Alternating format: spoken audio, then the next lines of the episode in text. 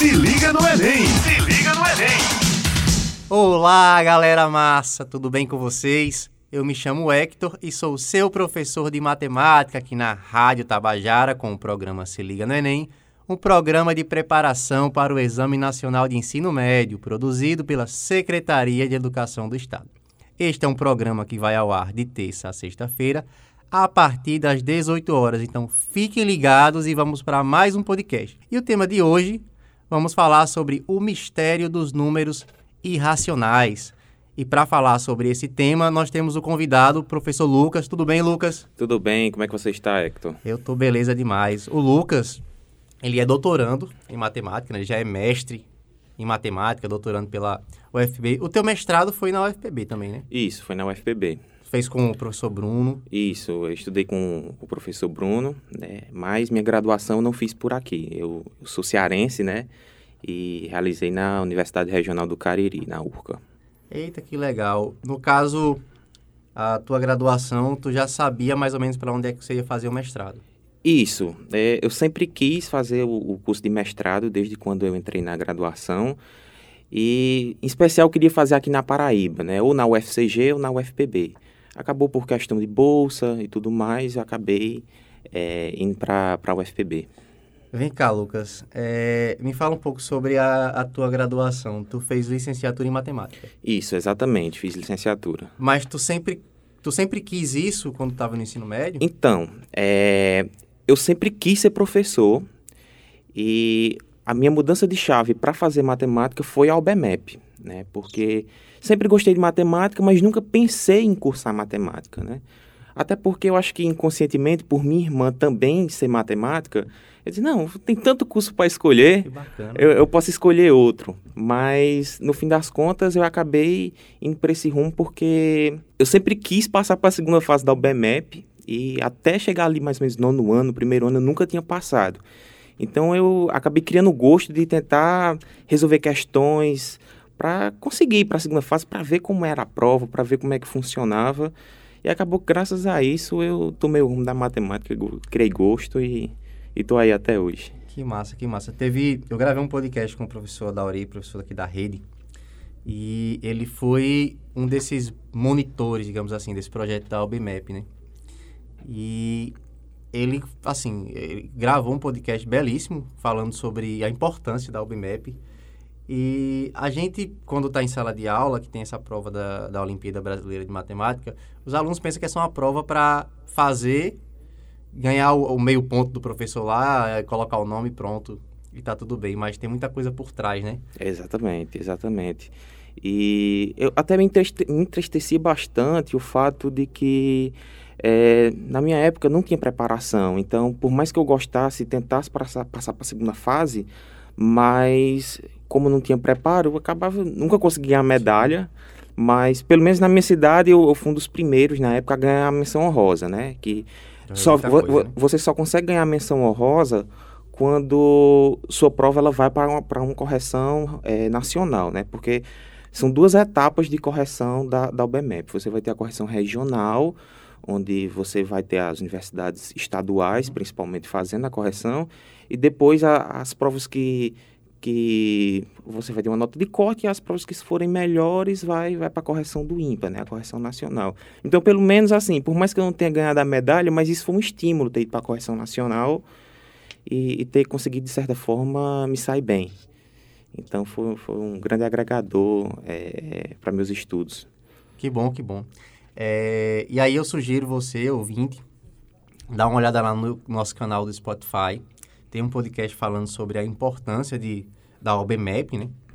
E, e assim, tem vários benefícios para os alunos que são medalhistas, né? Então, dá uma sacada lá. É, o Lucas comentou aqui que realmente foi uma escolha, né? Tinha, já tiveram outros professores que falaram que, não, o meu sonho era fazer engenharia.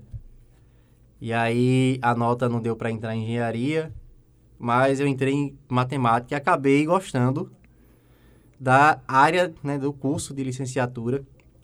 É... Isso é muito comum, né?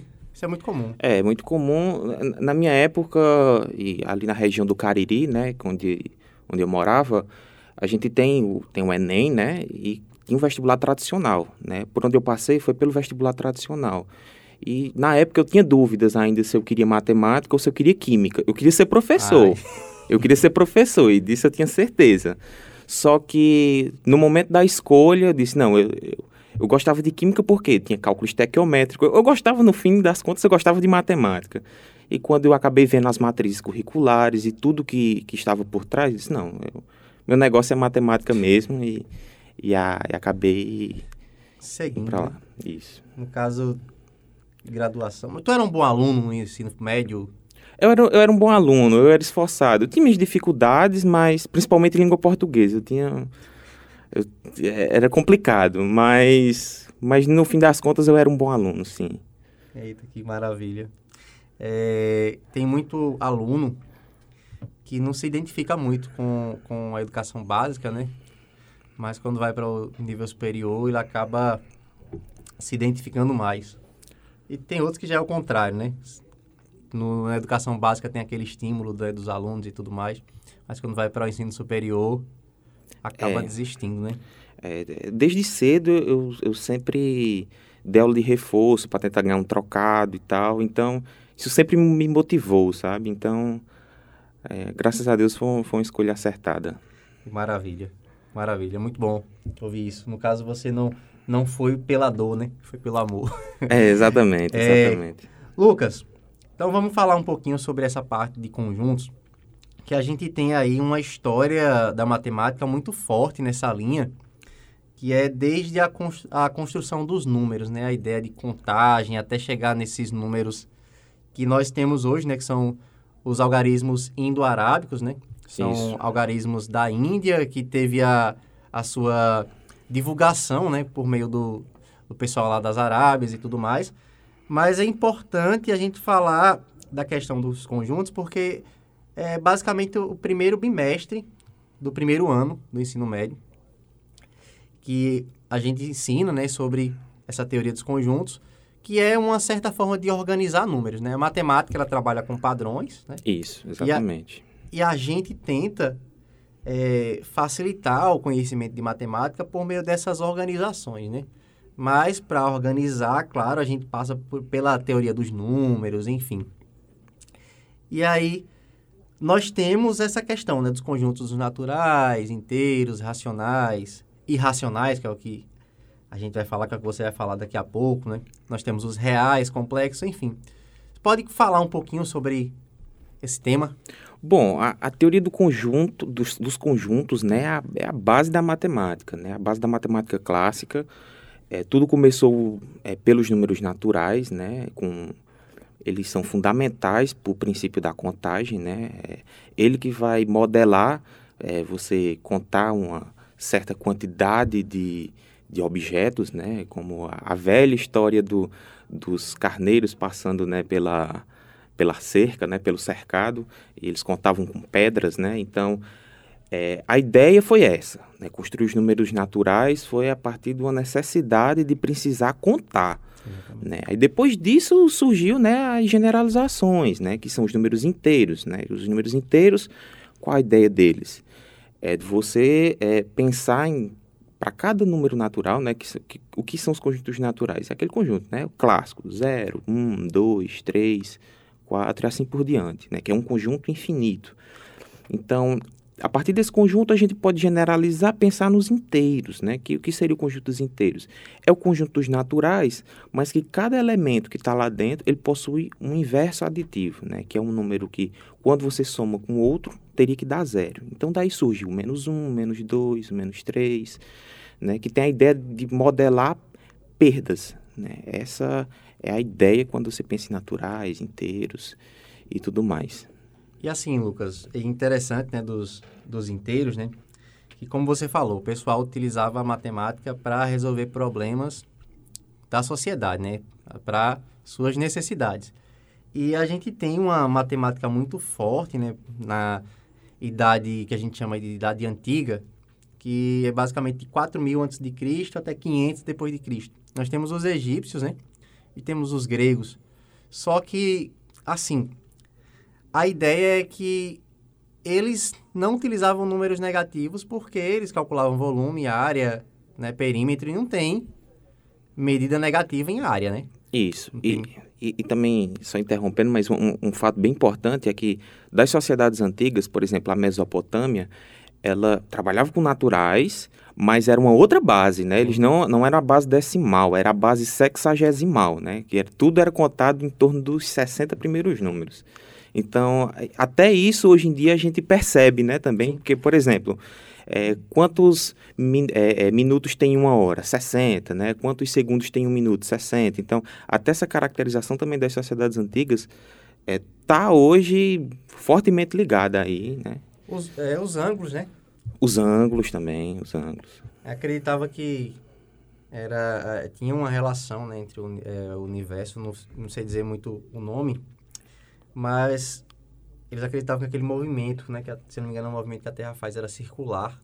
Sim. E hoje descobriram que, assim, atualmente né, descobriram que é elíptico, mas a ideia de estudar é, coisas circulares é importante. E aí tem a, a, importância da base 60, né, no caso nós temos 360 graus, uma volta Isso. completa, né?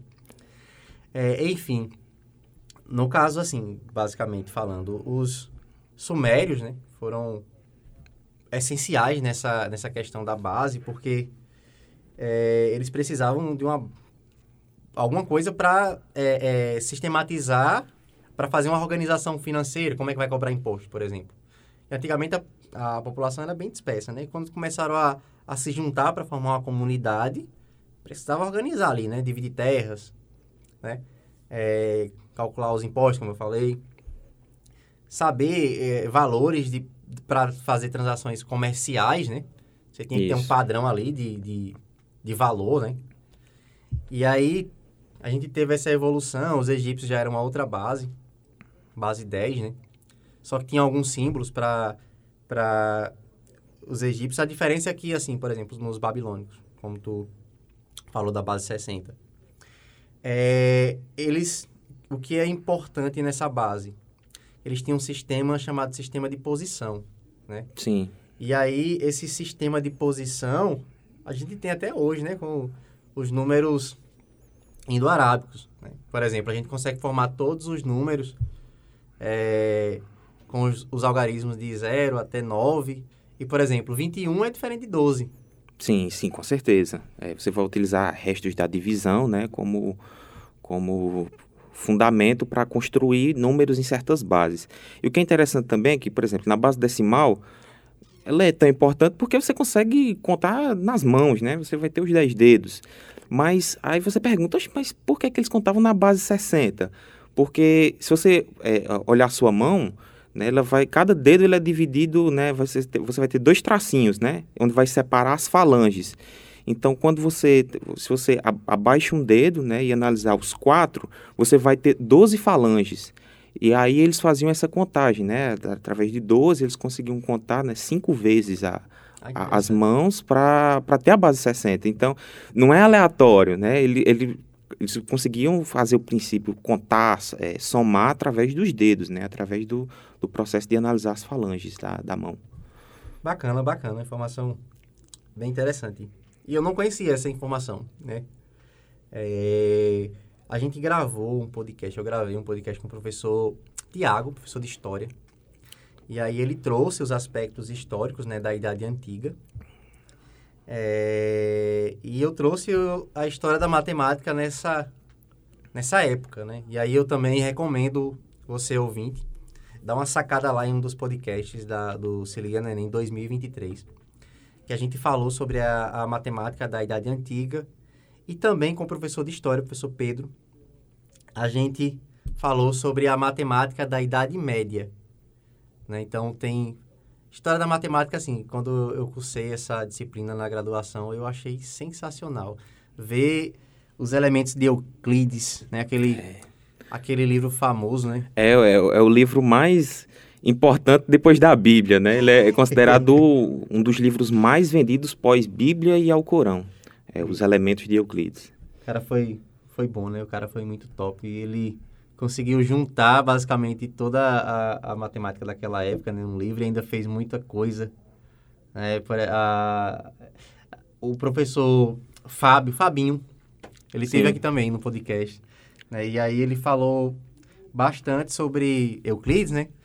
Porque a gente falou sobre teoremas, né? O que é um teorema, Sim. o que é um lema. Porque, assim, essencialmente, matemática se resume a teorema, né? Corolário. É, e, Lema, e- né? e os lemas, né, pra, como parte técnica, né? E aí, ele falou bastante da questão dos axiomas, né? Que são aquelas verdades, né? Que a gente tem que, que aceitar. E a gente eh, acabou entrando muito nesse assunto, né? Da, citou alguns exemplos de axiomas, eh, conjecturas, Sim, que aí tá... Até hoje, né? São, são, digamos assim, teoremas não provados. E a pessoa que conseguir provar tá rica, né? é. É, é tem exato. uma, uma bolada aí rolando. Então, se você, ouvinte, dá uma olhada nas conjecturas, pesquisa aí no Google. Conjecturas matemática. Você vai ver um monte de conjectura, inclusive. Pode ser que a gente fale de alguma delas aqui. Mas é isso, parte bem interessante, né? A gente tem essa evolução e como a matemática daquela época era mais para coisa do dia a dia, depois que foi começando a, a se organizar, e os gregos, eles trouxeram uma, uma coisa muito interessante para a gente, né? Que é a questão do rigor matemático. Isso. isso. É, acredito eu que tenha sido a primeira sociedade a, a tentar a estudar a matemática pela matemática, não a matemática para resolver problemas do dia a dia. Isso, exatamente. É, é, já, já que a gente vai entrar aqui na para falar dos gregos, né? Vamos, vamos pensar no- nos racionais, né? Que acho que é, é onde a gente tem histórias bacanas envolvendo aí a, envolvendo a, a Grécia antiga.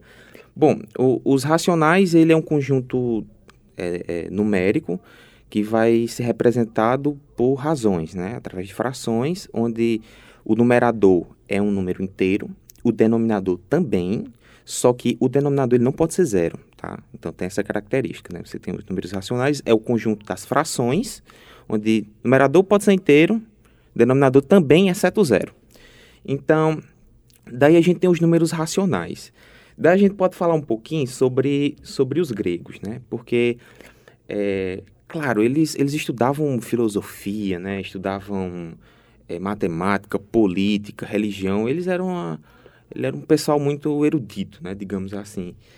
E aí, é, é bom destacar um- uma sociedade da época, que é a sociedade pitagórica, né? Sim, sim. É, O teorema mais famoso da matemática, né? Isso, o teorema de Pitágoras, né? Que, é, segundo as más línguas, né, não foi feito por Pitágoras. o teorema foi feito pela mulher dele, segundo as más línguas, mas também a gente não sabe, né? É, mas, é, le- lembrando, teorema de Pitágoras, né? é Você tem tá um triângulo retângulo, você vai ter que a hipotenusa ao quadrado é igual à soma dos quadrados dos catetos. E esse teorema deu o que falar na época, porque assim, o que era a sociedade pitagórica? Basicamente era uma seita é, religiosa e filosófica Sim. que ela acreditava que todo o universo podia ser expresso por números inteiros e por razões, ou seja, por racionais. Então imagina aí, tudo que você tem no universo vai ser representado por números racionais, né? Basicamente, porque a gente sabe, né? Todo natural é inteiro, todo inteiro é racional, né? Pensa nos diagramas de Venn, né? Bom, só que o que, que aconteceu? É, entrando agora nos números irracionais.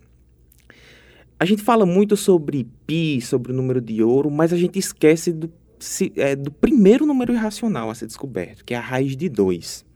Né? E como é que ela foi descoberta? Eles, eles eram fascinados em, calcul é, é, em tentar descobrir qual era a diagonal de quadrados. Né? Aí eles queriam descobrir qual era a diagonal do quadrado de lado 1. Só que a gente sabe hoje que a diagonal no quadrado de lado 1 é o quê? É a raiz de 2. Né? E raiz de 2 a gente sabe hoje que ele é um irracional. Né? Que o que é um número irracional? É que um número que não é escrito na forma de fração. né? Aí a gente pode pensar assim, de uma forma decimal, pensa em todas as casas após a vírgula. Ou é, é, é, essas casas têm que ser infinitas e elas não podem ser periódicas. Né? Que- O que, quer dizer isso é que não- é aleatório os números que vão estar Sim. após da vírgula. Vão Você ser naturais Você aleatórios. não consegue ver um padrão ali. É, você não tem né? padrão. Então, isso é um número irracional. Só que na época eles não acreditavam que existia, porque eles queriam explicar o universo por números racionais. É uma abominação. É, aí o que, que aconteceu? Um jovem lá dessa seita, rapaz, calculando através das aproximações e tal, disse, rapaz, isso aqui não, não é um racional, não. Aí tentou falar com o pessoal lá e tudo, o pessoal, não, isso aqui, o pessoal ficou em choque, isso aqui é inadmissível, tem que ser um número racional. É, segundo o que conta a história, o cara que descobriu a raiz de dois, ele foi morto. ele foi morto. Aí, ou ele foi apedrejado na Ágora, né, que era o ambiente onde eles faziam toda a, a questão filosófica, política que eles tinham, ou ele foi jogado no mar. Né? Então a gente não, não sabe qual foi o fim do cara que descobriu a raiz de dois. Mas é bem interessante essa história né, do, do dos números é, é, irracionais. Né? É, Lucas, aí de repente o cara tá lá no bar com a galera falando, não, rapaz, raiz de dois é irracional, aí eu jogo ele do bar. É, pô, joga ele do bar. aí fora daqui, essa, essa seita, ela é bem... É, tem, assim, alguns relatos, né, que o pessoal para entrar nessa seita, né, tinha que doar todos os bens, é, não podia divulgar as, algumas informações que tinham lá, Isso. né? E, é, se eu não me engano, eles eram representados pelo pentagrama, né? Isso. E aí eles, é, quando a pessoa, por exemplo, tinham esses andarilhos, via, viajantes que faziam parte da seita, eles, quando viam a, o, o, o, pentagrama lá na porta, né? Eles pediam ajuda porque ele sabia que ali também era da mesma seita, né? Assim, é, são relatos né, que tem da, da, da história dos pitagóricos. E uma coisa interessante, vê só, os egípcios, a gente tem os triângulos pitagóricos, né? Que são esses triângulos onde o, os catetos têm lado 3 e 4 e seus múltiplos, né? De 3 e 4. Uhum. E os egípcios já tinham uma noção, assim, de, de desses triângulos pitagóricos por causa do ângulo de 90 graus, né? Que Sim. forma. E já era bem antes né, de Pitágoras. Então, pode ser aí, né, que Pitágoras tenha sido o reconhecido por por isso, mas outras sociedades já tinham uma noçãozinha do. É, ele, ele sistema, assim, a história diz que foi sistematizado pelos gregos, né? Porque a gente sabe, uma coisa é você ter a conjectura, né? Outra é você realmente provar, né? Então, os gregos eles tiveram esse cuidado. Até porque a, a matemática em si, ela é baseada na lógica vinda da filosofia, né? Então, então a gente diz assim, ah, veio, veio dos, dos gregos, mas a gente sabe que a matemática sempre teve aí. Aí vem aquele debate, né? A matemática foi inventada ou sempre existiu?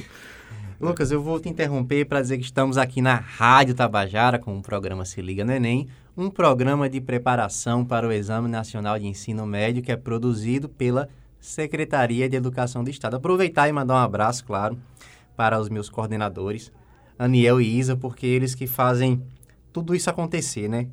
Esse, eles são os pilares do programa, né? E, e, aí, sem eles, sem dúvida, a gente não poderia estar numa oportunidade dessa, né? Que é divulgar conhecimento por meio de uma rádio Tabajara, por exemplo, né? A gente tem é, nossas lives, nós temos material de assessoria, nós temos os festivais que fazemos por toda a Paraíba. E, claro, tudo isso vem deles, né? Eles que fazem essa organização desse projeto. Mandar um abraço também, claro, para você ouvinte, né? É um podcast muito rico de informação. Aqui a gente falou sobre, está falando bastante sobre a história da matemática e voltada para assuntos que vocês estudaram ou estão estudando ou estudam ainda, né? Que é essa questão do, dos conjuntos. E voltando aqui, Lucas, eu vou falar um, um pouquinho. Você falou sobre é, é, esse boato, né, de que o teorema de Pitágoras não foi descoberto por ele, sim pela, pela mulher dele, né? E, assim, na história da matemática tem muito essa... É, é o pessoal não... É, eles não divulgavam, é, essencialmente, né? Coisas feitas por mulheres, né? Durante muito tempo na história da matemática, a mulher foi negligenciada, né? O pessoal dizia que a mulher não tinha é, capacidade de entender problemas matemáticos. O próprio livro do, do é, O Homem que Calculava, né? Uma sugestão também muito boa para um aluno de, de ensino médio. É, se você não leu, aproveite e lê, um livro maravilhoso. Tem um momento lá que ele vai ensinar a filha de um... De um eu não sei se é um sultão ou se é... Mas sei que era uma pessoa lá de muita influência, sabe? E era uma coisa incomum né? Teve que ter todo um processo até achar alguém para ensinar ela. E ela era uma pessoa diferente, porque o, o pessoal ah, dizia assim, que não, era muito difícil ensinar uma mulher. É exatamente. E hoje, claro, a gente sabe que isso não é verdade. É, né? é, é, na época, né, a, a, sociedade era muito complicada nesse aspecto, né? É, é, tem até a, a, história da, da Sophie Germain, né, que foi uma grande matemática que ela manda, ela fazia, né, publicava, tentava publicar é, suas ideias e através de um pseudônimo sim. de um homem, né? Sim, e sim. lembrando todas essas histórias, galera, a gente pode encontrar também assim um livro muito bom também que é o Último Teorema de Fermat, o livro do, do autor Simon. É, eu aconselho que lê todas essas histórias assim envolvendo né, os números irracionais, é, claro, a história sobre o último teorema de Fermat, como foi provada, conje uma conjectura, né, que a gente falou agora há pouco. Então, fica uma dica de leitura aí, é um livro muito gostoso de se ler. E aí, Lucas, é, é de mulheres matemáticas, né? Nós temos aí na atualidade várias, né? E Isso. Temos uma professora genial, que é minha orientadora, que eu não vou deixar de falar, né? Que é a professora Elisandra. A mulher, rapaz, a mulher é, é inteligente demais, viu? Minha é. esposa, Camila, de uma área que eu não entendo nada, que é a teoria da singularidade. e muitas outras colegas nossas, né? Da... É, minha irmã é matemática, né? Tua irmã é matemática. Né? Isso e, assim, a gente tenta, é, é, é, a maioria, né? Tenta é, se sobressair sobre a minoria, né? No caso, como a, a, as mulheres na época eram minorias em relação a, a, a trabalho, né? Até porque os homens não deixavam... Não sei se por medo, né, de perder vaga, porque você lembra, não sei se você chegou a ver aquele aquele filme, rapaz, da, das mulheres na, na NASA. Os homens Sim. foram pra guerra, né? E as, botaram as mulheres para fazer conta e... Pois é, pois é. é eu, eu, devo tudo à matemática. Minha irmã é matemática, tenho primo, tenho prima matemática, minha namorada é matemática, então... então, assim, é, é... Cara, a matemática é, é belíssima, assim. É, tem suas dificuldades, claro, como qualquer ciência, só que a partir do momento que você entende sua construção, é, se torna belo. Né? Inclusive, a gente vai gravar um podcast também, fazer a, a, a propaganda, né? Vamos gravar um podcast só falando sobre mulheres na matemática, né? E são mulheres da atualidade. A, a Janiele, que terminou o doutorado, é a, se eu não me engano, foi esse ano ainda. E a minha esposa também vai participar, né? Que são duas doutoras atuais aí para falar sobre suas trajetórias, claro. A, a própria SBM está divulgando muito nesses né, encontros de, de mulheres, isso é bacana. É. Até incentiva muito as meninas que estão no, no, ensino médio, né, que pensa que só não, não vai fazer é, é, um curso de exatas, não, eu quero fazer outro tipo de coisa, isso não é para mim. E claro, é para você, tá? É, e, e, assim, é, é, muito triste, porque, por exemplo, é, na minha turma de graduação, é, a turma era mais ou menos dividida, assim, mais ou menos meio a meio, talvez um pouco mais de homens quando entrou. Só que quando terminou a turma, assim, é, regularmente só terminou uma mulher. Foram, se eu não me engano, foram sete homens e uma mulher. E assim, é, é triste, porque as mulheres elas, elas, têm ideias inovadoras, ideias bacanas quanto à questão da matemática.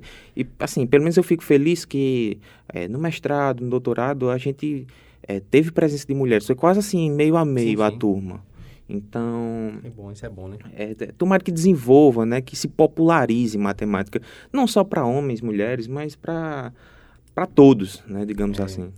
Exatamente. É, Lucas, e aí falando dos números irracionais, né? Que são os números bem é, é misteriosos, né? A gente tem, por exemplo, vamos falar do, do, da dízima, como você falou. Nós temos a dízima periódica, né? Que é uma coisa que, por exemplo, 0,33333 infinitas vezes. Você tem um padrão, o 3 está se repetindo. Isso. Né? 0,15, 15, 15, 15, 15. Você tem um padrão, né? O 15 está se repetindo. 3,47, 47, 47. É, reticências, né? Você consegue transformar esses números em fração. Isso. Mas, por exemplo, quando você tem um, um número do tipo 0,1, 2, 3, 4, 5, 9, 8, 7, você não sabe o que é que vai se repetir, né? E ele é infinito você não consegue escrever aquilo em fração. E aí a gente tem uma teoria formada, né, do conjunto dos números irracionais, né, a, a, a ideia... Quem tem mais números será? Os, os irracionais ou os racionais? Opa, um papo bacana aí, hein? Né? E, é, eu, inclusive, vou deixar como curiosidade para o ouvinte, porque a gente tem aquela retinha numérica, né? E você sempre consegue escrever vários números. Eu não vou dar o caminho das pedras, eu vou deixar ele pesquisar. Que, quem será que tem mais números? Os racionais ou os irracionais? E tem uma coisa interessante nos irracionais, Lucas, que é a questão da racionalização. Você falou da raiz de 2. É, por que, que a gente precisa racionalizar? Vê só. Você está dividindo o número 3, ou colocar um número mais fácil, 4 por 2. Você consegue dividir. Sim. Mas e dividir 4 por raiz de 2? A gente, o número raiz de 2 é um número irracional. Como é que eu divido 4 por um número que é um, um número com vírgula, com infinitas casas e que não se repete, que eu não sei nem que número é esse.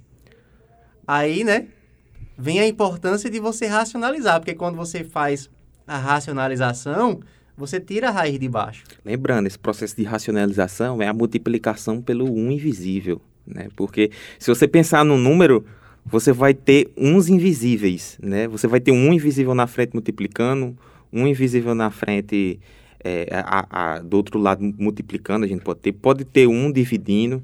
Então, quando você racionaliza, é como se você estivesse multiplicando com por 1, né? Nesse caso que você disse, é como se você estivesse multiplicando por raiz de 2 sobre raiz de 2, que é 1. Você É. está apenas manipulando né? a, a questão matemática. E é uma técnica né, matemática muito válida para a gente, porque a gente consegue é, fazer contas com números irracionais por conta de, por exemplo, uma coisa desse tipo. Fazer conta com raiz de 3. A gente tem aí, a gente sabe hoje em dia, tangente, é, o seno, cosseno. É, é, a gente tem aquela tabelinha mágica, né? Isso, depende de. Aí é onde entra o um baita número irracional, que acho que é o mais conhecido, que é o π, né? Sim. Graças ao π, que é justamente a razão do comprimento da circunferência pelo diâmetro. Lembrando, di diâmetro, você pensa na circunferência, pensa no centro, passa um, um, um segmento que corta, que pa passa pelo centro e que chega nas duas extremidades né, da circunferência. Isso Exatamente. é o diâmetro. Então, o π ele é a razão do comprimento da circunferência é, pelo diâmetro. A gente.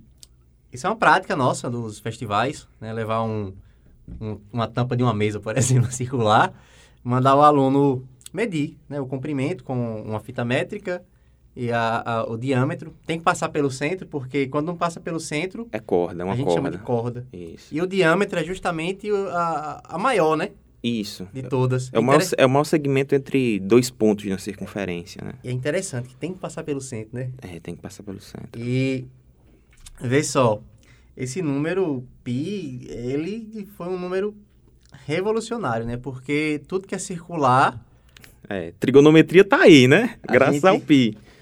a gente coloca o pi no meio e, assim, natural, né? Aproximar para 3,14, mas já existem milhões e milhões de, Ah, é. de dígitos, né? Só um, um- supercomputadores trabalham aí para achar mais dígitos do pi. Tem uma história bem bacana, né? De, de matemáticos, Lucas, que ao longo do, do tempo, né? Tentaram achar as casas decimais. Aí, se eu não me engano, teve um matemático que é, é, encontrou 700 ou foram 500 dígitos, mas tinha uns 200 errados. mas encontrou um monte, viu?